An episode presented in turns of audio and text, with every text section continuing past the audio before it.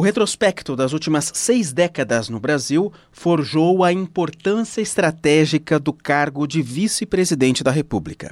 Ainda que em situações distintas, quatro vices assumiram o poder: João Goulart, José Sarney, Itamar Franco e o atual presidente Michel Temer. Assumo a presidência da República consciente dos graves deveres que me incumbem perante a nação.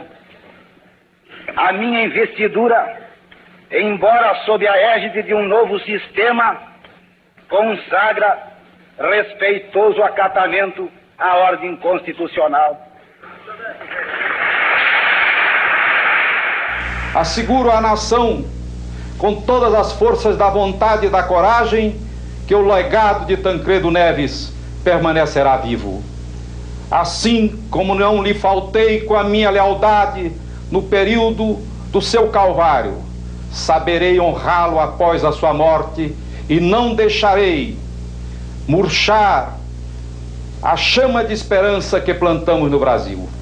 Prometo manter, defender e cumprir a Constituição, observar as leis, promover o bem geral do povo brasileiro, sustentar a união, a integridade e a independência do Brasil.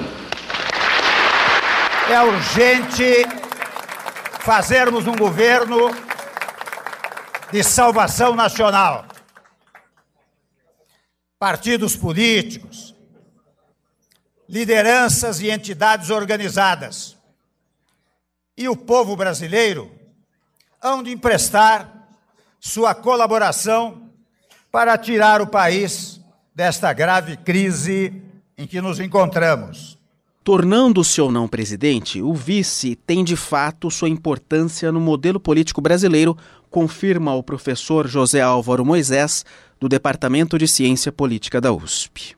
No sistema presidencialista que vigora no Brasil, em grande parte espelhado no sistema presidencialista norte-americano, a figura do vice-presidente é muito importante, porque no presidencialismo, ao contrário do parlamentarismo, não se pode mudar governo rapidamente, seja por deficiências do governo, ou seja, por exemplo, por situações em que o presidente sofre um acidente ou morre, ou alguma circunstância que leva ao seu impedimento. Então, desse ponto de vista, a figura do vice é muito importante. No Brasil, exatamente em torno de circunstâncias dessa natureza, a renúncia do Jânio Quadros em 61 e depois a assunção do vice, João Goulart, no caso da morte do ex-presidente Tancredo Neves, a ascensão do ex-presidente José Sarney, no caso do impeachment do Collor, né, a ascensão do Itamar Franco, mostra que o vice é muito importante. Professor da Escola de Comunicações e Artes da USP, Gaudêncio Torquato pondera que o cargo de vice poderia ser extinto em uma reforma política, assim como o voto obrigatório e a figura dos suplentes de senadores. Na verdade, o vice-presidente é necessário, veja bem, hoje, no quadro de hoje, mas, claro, se tivéssemos uma reforma política em profundidade, mais adiante, poderíamos rediscutir, repensar essa questão do vice. No quadro partidário de hoje, com 35 partidos registrados, com, digamos assim, figuras que são inadmissíveis, como, por exemplo, suplente de senador. Suplente de senador que não tem um voto.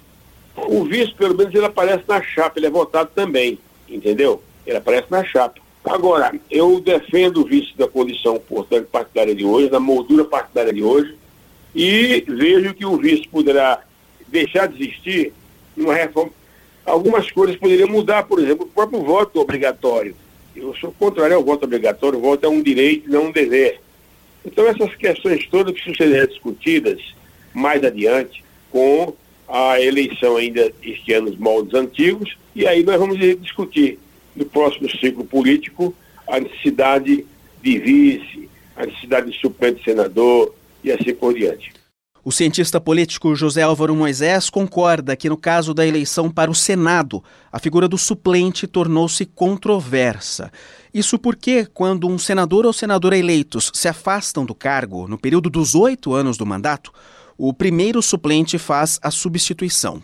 Na impossibilidade deste, o segundo suplente passa a ocupar a função.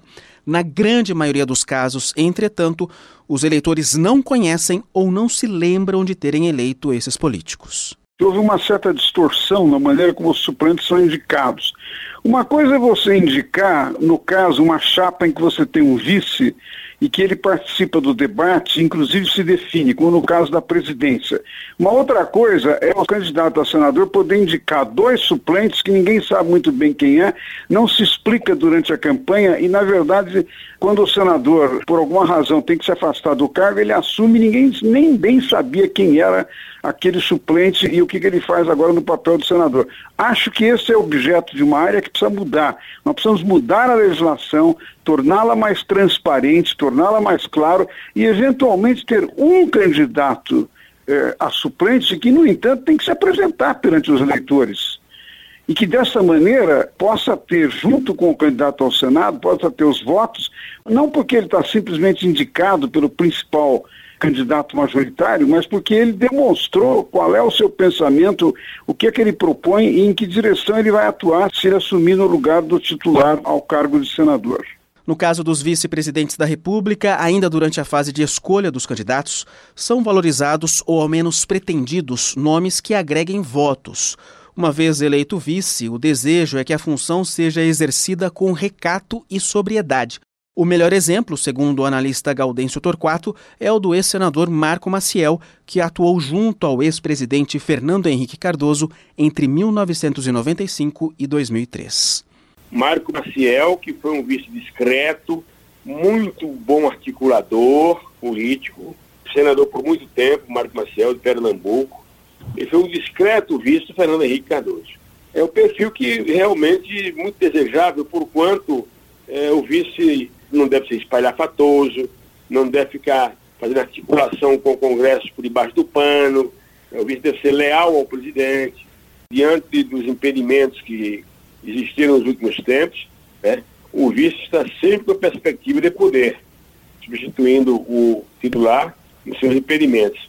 Então o vice precisa ser realmente alguém de muita confiança ou indicado por uma pletora de partidos políticos. Né? Acredito que o vice precisa ter prestígio e força, evidentemente, para si, no caso de substituir o, o titular, ter condições de governabilidade. Já nas eleições deste ano, José Álvaro Moisés destaca as composições de várias chapas com mulheres candidatas a vices. De repente caiu a ficha para uma série de candidatos de que a presença das mulheres é muito importante na política e começaram a indicar para vice-presidência mulheres, além do fato de que tem uma candidata é, mulher, que é a Marina Silva. Né? Isso é uma novidade no Brasil e está indicando que talvez, eu, eu, grifo a palavra talvez, né? talvez comece a cair a ficha para muitas lideranças de que, se nós quisermos ter uma democracia completa, precisa integrar as mulheres, que hoje, aliás, só tem 9% de representação no Congresso Nacional. Em maio deste ano, o Tribunal Superior Eleitoral aprovou a destinação de 30% do fundo eleitoral e de 30% do tempo de propaganda para as candidaturas femininas. Com trabalhos técnicos de Thales Almeida, Fábio Rubira para a Rádio USP.